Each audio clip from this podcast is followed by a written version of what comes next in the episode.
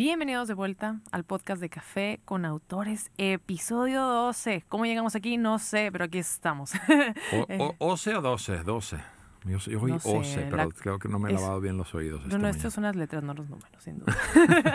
este, bueno, yo soy Carla Nives y aquí están eh, mi compañero Tero Molís. Tenemos a Andrea Saga como invitada el día de hoy en el podcast. Y bueno, ¿de qué trata este podcast? Café con Autores, básicamente, somos este, este grupo de autores eh, locales, independientes y de todo tipo y todo sabor para darle más espacio a la literatura en, en nuestra ciudad, en nuestro país y en este planeta. Y el día de hoy, pues tenemos como invitada, como bien dije, Andrea Saga. Este, bienvenidos, bienvenidos, Tero. No sé si se quieren presentar. Hola, Andrea. muchas gracias por la invitación. Hola, qué, qué gusto tenerte aquí, Andrea. Gracias, Carla. Y este gusto saludarlos a todos en este episodio 12. Yo te quería que- decir, Carla, A ver. si llegamos al episodio 50, Ajá. Yo te invito una chela y tú me invitas otra. O Ah. un café, ¿cómo ves? ¿Me late? ¿O why not both? Why not both? Los mezclamos, nunca antes hecho. Luego hay No, un eh, cold brew que tiene también, eh, bueno, de cerveza. Hay una marca que hacen ce- un híbrido de cerveza con café y yo digo, wow, qué excelente. Eso es lo que tenemos que estar tomando aquí un, también. deprim- un depresor con un activador. Oye, y Andrea, Andrea Saga, qué gusto tenerte con nosotros. Este, Gracias. pues eh, eres eh, no solo autora de múltiples libros, este, también cofundadora de ICAM y haces muchísimas cosas en, en- en- en torno a la- al mundo literario y pues es un honor tenerte aquí. Y yo personalmente pues tengo el gran gusto de haberte conocido ya en el 2014 y pues justamente traje el libro que me lo firmaste en ese año. Libro original. El libro original este, y, y, Qué bello. y bien bonito. Primera edición.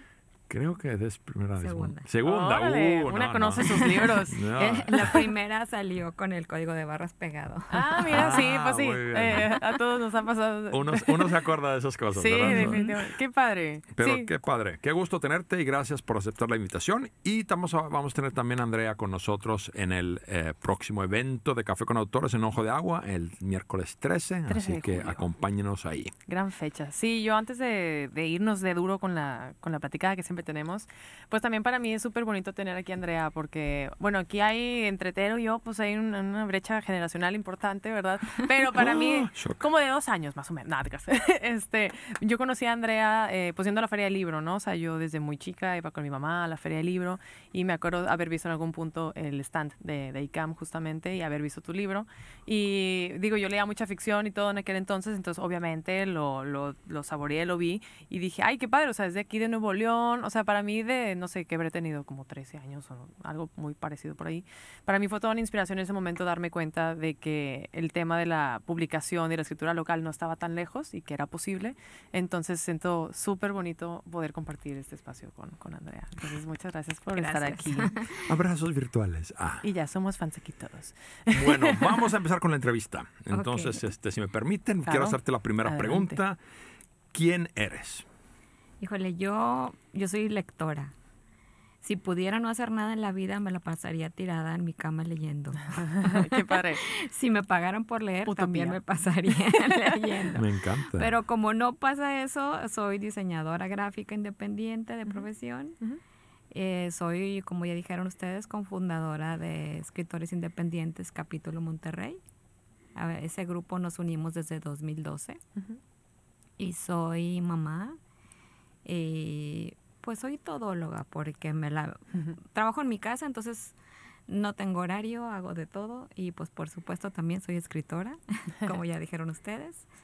Y es- eso soy, básicamente. Órale, qué padre. Sí. Una es- profesional de la imaginación. Ay, me encanta. Profesional de imaginación. Eso está Muy cool. bien, qué padre Y título. qué padre, a mí se me hace bien bonito, pues acabas de comentar que tanto escribes como haces diseño, se me hace también súper padre que hayas eh, pues intervenido y que seas como la cabeza de, de las portadas de la mayor parte de tus libros que ya están allá afuera. Creo que es, es algo bien bonito porque es cuando ves que un libro realmente tiene la identidad del autor, transmite lo que el autor realmente quería mostrar y no se quedó en la imaginación de alguien más. Que digo, obviamente esa ejecución también puede ser buena, ¿verdad? Pero es bien padre ver como ese, ese labor.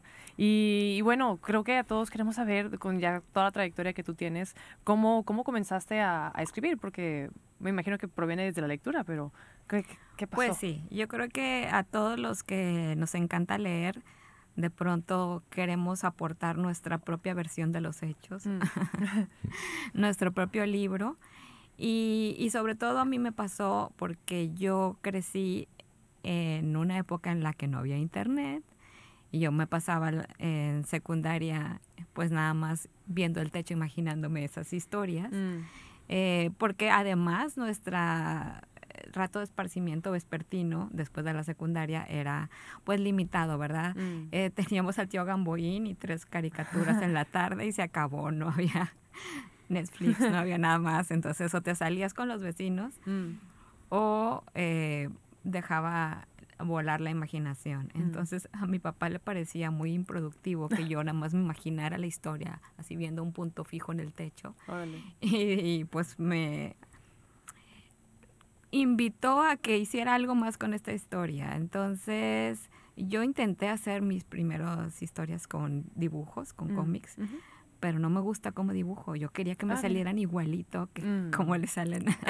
O, o en tu imaginación, que es todavía Sí, más, más sí. difícil. Más difícil, ¿no? o sea, como que la, la, expectati- la expectativa y la realidad no casaban. Mm, ya, sí. Entonces eh, decidí mejor irme al, a lo que es nada más escrito. Y Mm. empecé en secundaria. en- mi primera historia fue en una libreta Mm.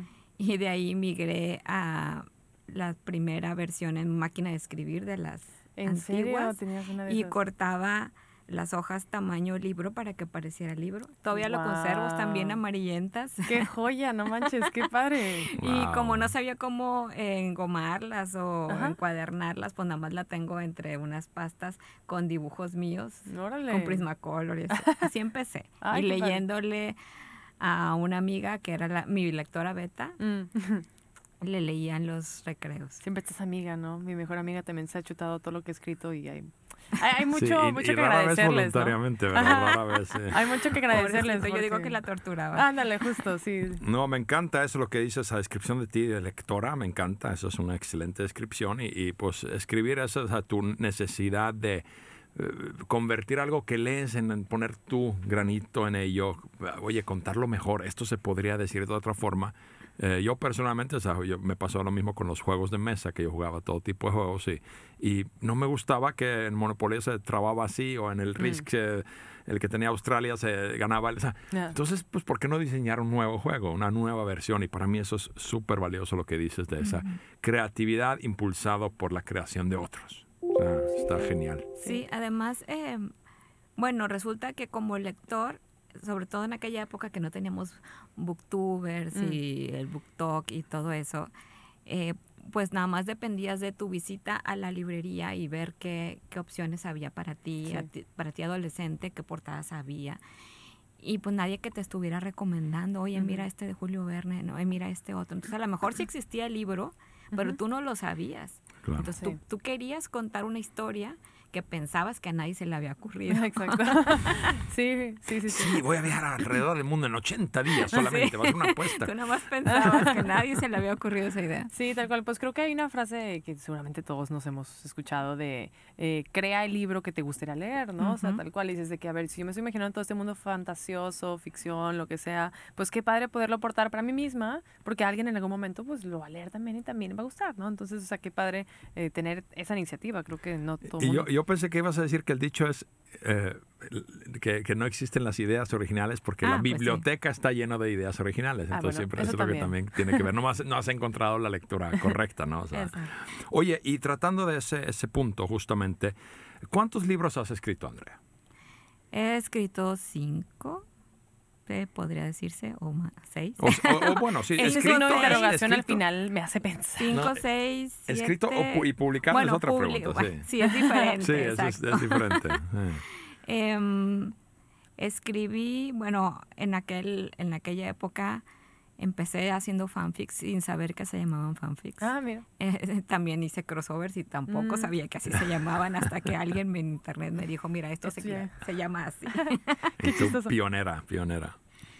Y antes de mi primer libro publicado, hice como tres o cuatro cortitos, Mm. pero esos los, los puedo tirar a la basura sin remordimiento. No, guárdalos, en 10 años valdrán oro, serán eh, joyas de la corona.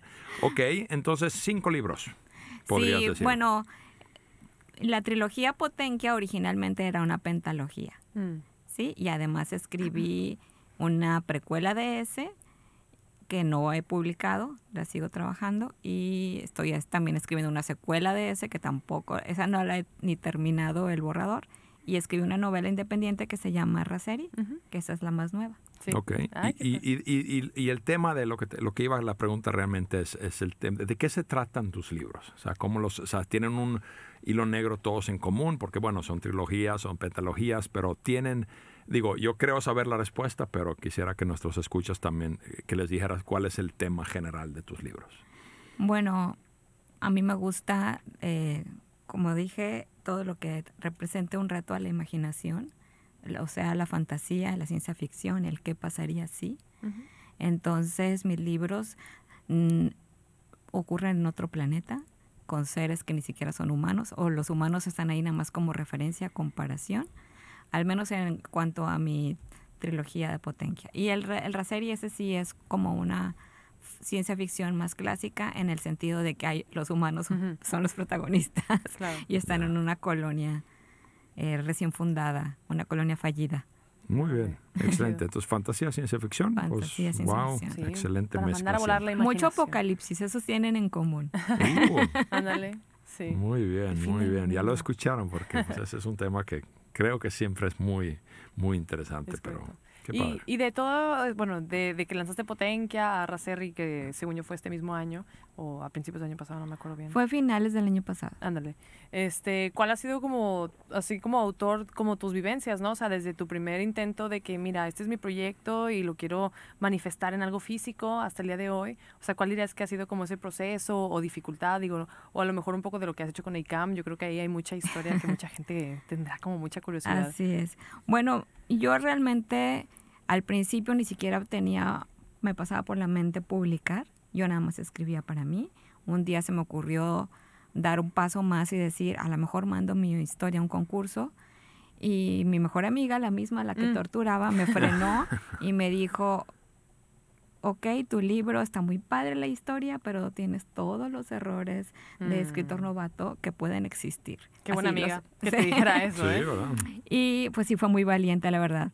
Y Ya no es mi amiga. no, sí, lo sigue siendo. Ahora está muerta, la maté. en mi libro, en mi libro por lo menos. sí. Pues yo decidí aprender, eso es lo que hice. Entonces, pues un taller tras, otro, hasta que la reescribí y la reescribí y la pulí. Aún así todavía no pensaba en publicarla, pero eh, mi último profesor en una escuela en Barcelona dijo, yo tengo una agencia literaria y quiero representarte y quiero conseguirte eh, quien te publique. Eh, no pasó nada. no pasó nada porque pues soy desconocida, no había publicado nada y además en México como que la fantasía, yo ya sabía eso, pero no, no, ni, no me quise hacer ilusiones, pero la fantasía que se publicaba en México, al menos en 2011, 2010, que fueron por esos años, eran puras traducciones de Claro. éxitos en otros eh, eh, países. En inglés principalmente, ¿no? Ujú. Creo. Sí, sí, no demuestras que ya has vendido un millón de libros ni Ujú. para que lo Sí. traduzca. Sí. Pero eh, al juntarme yo con estos escritores que em- empecé a descubrir en internet que Mm. había más escritores aquí en Monterrey y que tenían, la eh, tenían libros autopublicados y tenían la inquietud de juntarse para venderlos en la feria del libro, pues yo ahí me metí al Ay, borlote. Ni tenía el libro, Ajá. ¿verdad? Pero ya yo ando de Haciendo argüendera. bulto. Yo los ayudo, yo consigo, yo hago guardias, yo todo. Ay, qué padre. Y ya cerca de la feria decidí sacar un 20 ejemplares de varios cuentos que tenía. Mm. Ya me habían publicado algunos cuentos en una antología de la uni y saqué unos eh, microficción Ujú. y seis capítulos de la precuela de Potencia Árale. en ese, en ese volumen y los vendí. Mm, qué padre. Entonces, para el año siguiente decidí que no iba a tocar puertas en las editoriales. Ya se había vencido dos años de contrato con mi- la gente. Mm, Ya no lo seguí y decidí autopublicar. Y así fue Ah. como empecé. Autopubliqué el primer libro, luego hice un crowdfunding para el segundo y ahí fue do- donde llamé la atención de Editorial Planeta. Sí. Sí, sí, ¿y cómo fue esa interacción si la quieres compartir? O sea, porque pues, yo he visto también ambas versiones, ¿no? De Potencia, la, la original y, la otra. Para ti, ¿cómo fue ese proceso? O sea, ¿lo, lo, reeditaron fuertemente, por ejemplo? bueno, pues sí, porque el plan original eran cinco libros, yo ya llevaba publicados dos, porque obviamente el crowdfunding no lo suspendí yo seguí adelante, ya tenía los fondos, ya tenía el libro y lo imprimí y lo fui a presentar a la feria de Guadalajara y todo. Y allá fue cuando me entrevisté con ellos y me propusieron que lo convirtiera en trilogía. La verdad a mí me preocupó muchísimo porque todos los que ya esperaban el libro 3 iban a volver al 1. Mm, a esperar. O iban a, ¿cuánto tiempo iban a esperar? Claro. Y además porque yo no podía simplemente borrarle partes o cortarla antes era, una, era un plan completo. Entonces lo que hicimos fue juntar el 1 y el 2 en el primer volumen, el 3 y el 4 en el segundo. Mm. Como quiera hubo que recortarle. Claro, Pero no recorté información, solo recorté la forma en la que la conté. Entonces mm. sí hubo cosas en que nada más quedan referidas como recuerdos. Mm y no están en escenas en ah, vivo. claro. No son flashbacks, sino nada más como mención de momentos específicos. Y así. Ah, mira en, en lugar de escribir todo el caminata de, 100 kilómetros con la montaña y cada piedra, es como que salieron y llegaron. sí, tal cual. No, no, no así, pero vaya, sí, pues fue la manera de que pude convertir dos libros de 300 páginas, no más. ¿Cuántos son? Casi 400 en uno de 700. Wow. Qué interesante proceso eso. Digo, a, mí, a mí la edición en sí es creo que mi parte favorita de escribir un libro es cuando ya lo escribiste y ahora viene ojos nuevos a decirte, sí, no, esto, ¿por qué no mejor aquí? A mí me encanta ese proceso porque realmente es, y al, al, principio era tan difícil admitir que podría estar mejor. Es como que no, no, no, ahí tiene que estar, a juro. Y qué fuerte aprendizaje fue eso de que no, espérame, no, no, lo, no lo sé todo. A lo mejor mi libro no es perfecto y claro que no lo es. Entonces, wow. Qué increíble experiencia. Ojalá todos tengamos esa experiencia algún día de unir nuestras eh, pentalogías en una trilogía con un, editorial. Wow. Sí, justo. Sí, o sea, que padre eso de, de, lo de la edición, porque sí, justo creo que ese ejercicio, pues al final del día termina siendo como un ejercicio. Siento yo que cuando escribimos Ah, desde mi perspectiva, por supuesto, pues es como esta imaginación que dejas fluir, que sale a lo mejor solo, y luego ya cuando es la edición, desde mi perspectiva también, es como este, ok, ya tengo aquí los legos en la mesa, a la, cómo los puedo acomodar mejor. Y entonces es como una dinámica bien interesante y ha de ser bien cool también pues ver tu proyecto en diferentes fases, ¿no? O sea, desde lo que ya habías hecho tú de manera independiente, como con la editorial, este, y bueno, y ahora me imagino que con Raceri tuviste también un proceso, ¿cómo llevaste el proceso de Raceri, por ejemplo, que también creo que es independiente? Con Raceri me decidí por independiente principalmente por la pandemia. Ah, eh, porque las editoriales ahorita tienen el bolsillo muy lastimado, dejaron de producir muchas cosas, entonces yo dije, si me dijeran que sí, me dirían que sí dentro de dos años y, yo ya tengo dos años sin publicar, yo no me quiero esperar, yo no quiero que se olviden de mí que existo, entonces voy a hacer mi propio libro. Ah, Obviamente, pues como todos los independientes deberíamos hacer, nos apoyamos de profesionales, de correctores de, estilo, muchos betas. Claro, sí, parte esencial. Porque no puedes tú ser el editor de tu propio libro. No ves los errores que ahí están frente a ti. Qué bien, qué buena decisión y valiente y bien, creo que muy inteligente tu decisión porque o sea, yo tengo un, conocido, no voy a mencionar nombres, pero bueno, tampoco es de aquí, pero que obtuvo su sueño de haber escrito por años y este, obtuvo su sueño de firmar un contrato con un gran editorial en Europa. Eh, firmó el contrato en febrero del 2020 y literalmente era el plan de que le van a sacar a finales del año. por el COVID todo se paró y a largo, o sea, hasta la fecha no lo han publicado. Y como que todo quedó en el olvido. Y imagínate, o sea, me acuerdo cuando me escribió de que no sabes lo que me acaba de pasar, el contrato, mi sueño, esto ya lo logré, o sea, wow, yo, wow. Y este, se me pone la piel chinita, me acuerdo del sentimiento, del orgullo que todos sentíamos. Y hasta la fecha, qué horrible, ¿no? También sucede, este mundo de, mundo es imprescindible. Sí, soy, autor, te lo juro. Este, pero sí, nunca sabes qué va a pasar. Para, para bien o para mal, ¿no? Entonces también hay que tener buena esperanza y fe para las buenas cosas. Es correcto. Sí, creo que eso también coincide, bueno, muchos de los autores que nos han acompañado han tenido como algún tipo de momento importante durante la pandemia, ¿no? Mucha gente que a lo mejor ya tiene el libro en el cajón y la pandemia fue esto que es inspiración para sacarlo adelante. O sea, creo que la pandemia fue súper significativa a nivel intelectual y literario. Muchos book clubs nacieron en, en pandemia, o sea, que qué interesante y qué padre escuchar que, bueno, a pesar de la adversidad que una pandemia demostró ser para todos, pues que la creatividad sigue ahí y que la disposición a seguir eh, pues comunicando existe, ¿no? Este, y bueno, o sea, digo, como hemos mencionado, Andrea nos va a acompañar en el evento de julio. Pónganse atentos a, Instagram para todos los, los, anuncios. Pero Andrea ya nos ha acompañado en el pasado, nos acompañó, si no me equivoco, en el evento 4, que fue en, en, en Higuera, perdón. Eh, y no sé, a lo mejor nos quieras contar un poquito de cómo fue tu experiencia. Digo, también fue como de los primeros eventos post, estar todos súper encerrados y que todo fuera por Zoom. ¿Cómo se sintió? Porque hubo una chica que interactuó mucho con Andrea, eh, muy padre, estuvo muy bonito eh, ¿Cómo se sintió como volver a estar en contacto con, con la gente? Ay, pues sí, la verdad, ya lo extrañaba.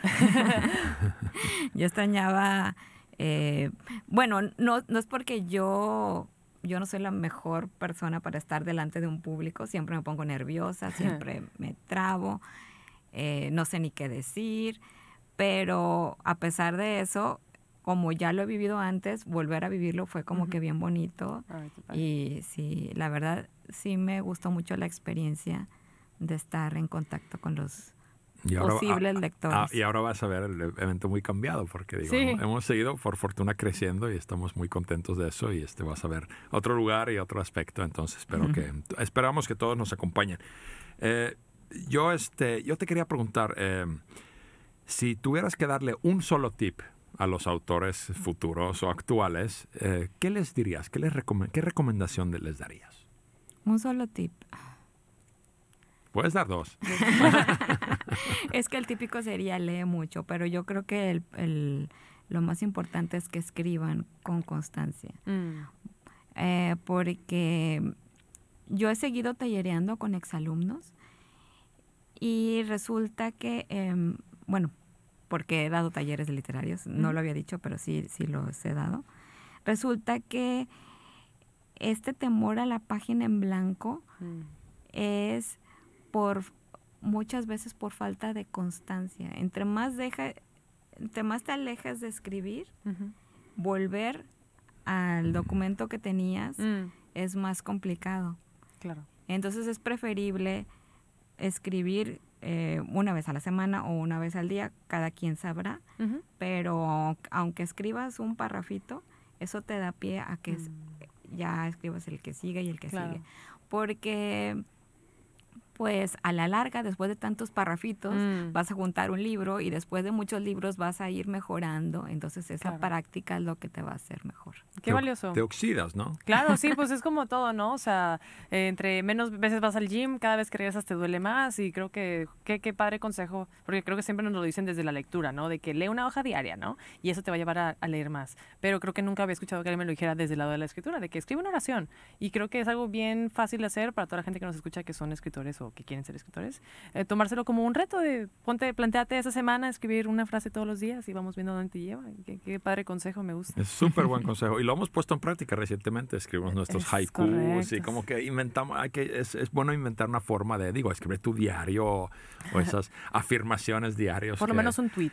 Por lo menos, ya es algo. Eh, digo, es algo, es mejor que nada, pero piénsalo, no, no solo la copy-paste y pongas como que, eh, pero piénsale, o sea, pon una frase que lo a mí me encanta jugar este juego, se llama Wordle, donde tienes que pensar la mm. palabra del día, porque tienes que atravesar miles de palabras en tu mente para llegar a la conclusión. Y eso, digo, para mí es una forma de mantener mi mente escribiendo sin escribir también. Digo, todo, creo que todo ayuda, ¿no? Es el sudoku literario. Yo creo. y bueno, pues este, obviamente agradecidísimos con la presencia aquí de Andrea en este episodio. Y bueno, obviamente remarcar que en este mes de julio porque ya es julio mágicamente, tenemos diferentes eventos. Tenemos el 7, tenemos el detrás del libro, que es en Café Chac. Tenemos San Pedro de Pinta, el 10 de, de, este mes. El 13 de julio es justamente donde nos va a acompañar Andrea en Ojo de Agua.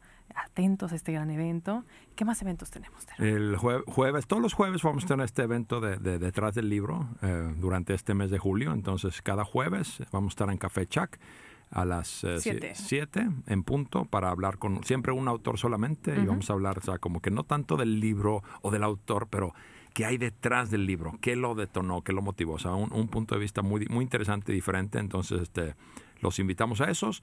Y este, Andrea, dinos, ¿dónde te podemos encontrar a ti? ¿Dónde te pueden encontrar los fans? Pues me pueden encontrar en Instagram como Andrea Saga Escritora. En Facebook tengo una página que se llama Potencia y, y libros de Andrea Saga y otros libros de Andrea Saga. Ok, muy bien. y, y ya, porque, híjole, yo, ya. no, yo no nací en la época de redes Sí. sociales. En MySpace ya no me busquen, por favor. Ya, no- Ya, ya no me lo- tumbaron mi página, sí, ¿no? ya no, lo, ya no le he actualizado en unos años. pero- No, sí. Ah, exacto. Y pues también muy atentos a que afortunadamente pues estamos aquí juntos este, con Andrea, con, con lo que es ICAM, entonces Café con Autores de ICAM estamos colaborando para expandir el mundo de la literatura, la lectura y todo. Entonces atentos a redes sociales porque vamos a ir anunciando cosas, pero para que se sepa que todos queremos jalar en la misma dirección de incrementar la lectura, incrementar la escritura. Que nos busquen en la Feria del Libro Que nos en busquen. octubre. Ándale, Andrea lo dijo mejor que yo. Búsquenos en la Feria del Libro y vamos a estar todos nosotros para poder saludarlos y firmar libros si así quieren. Claro, y por favor síganos, obviamente, como dijo Carla bien, en nuestras redes sociales, en Instagram, Facebook y este podcast obviamente está en YouTube y Spotify Ujú. y no sé si en otros canales. Pero yo como estoy, soy de tu época, Andrea, yo tampoco le entiendo nada a esto. ¿no? Estoy aquí con mi, con mi bolígrafo y mi librito, pero este, gracias Andrea Saga, gracias por acompañarnos, un gusto siempre conversar contigo. eh, y gracias a todos nuestros eh, radioescuchas. y pues de mi parte, eh, nos vemos en la próxima. Muchas gracias, Andrea. Gracias a ustedes por la invitación.